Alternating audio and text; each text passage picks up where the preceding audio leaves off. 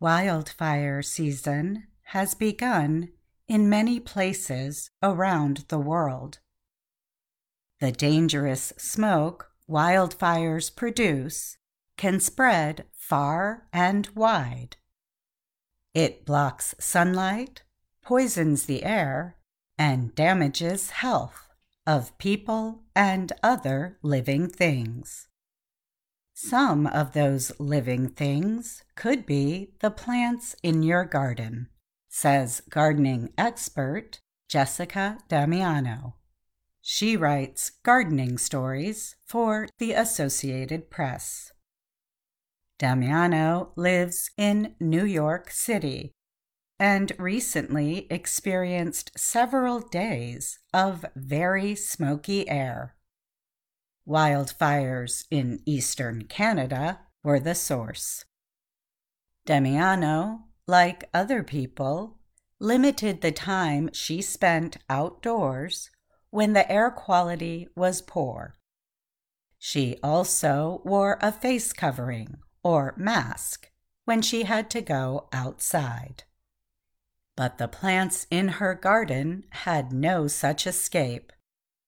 They had to breathe the poisoned air through the extremely small pores in their leaves. Brooke Edmunds is a plant scientist and community horticulturalist with Oregon State University Extension.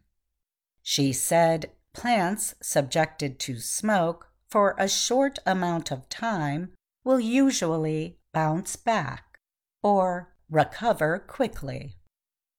It depends on how close you are, she said. There could also be a localized effect, where one garden is covered in ash and a half mile away there's nothing, because that's the way the wind was moving things around. Pollutants and small particulate matter landing on your plants can block sunlight, which is essential for photosynthesis.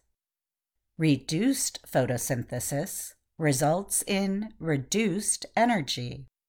That means slower growth. Additionally, with longer exposure, organic compounds found in smoke can interfere with a plant's ability to take in nutrients. Any damage will not be noticeable right away. The best thing home gardeners can do is keep an eye on plants, Edmunds advises.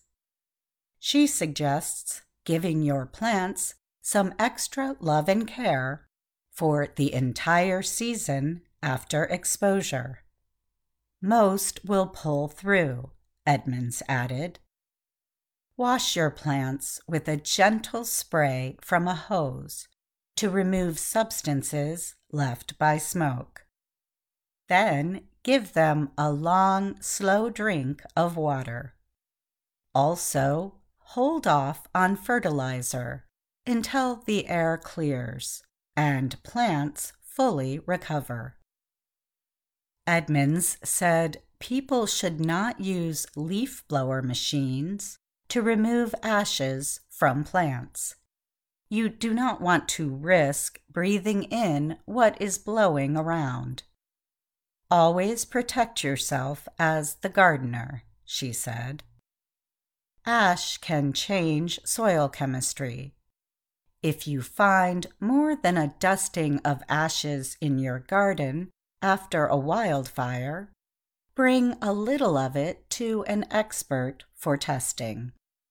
And if you live in an area where wildfires are common, plant smoke resistant species that will better withstand future exposures. Native plants are usually stronger than those from other areas.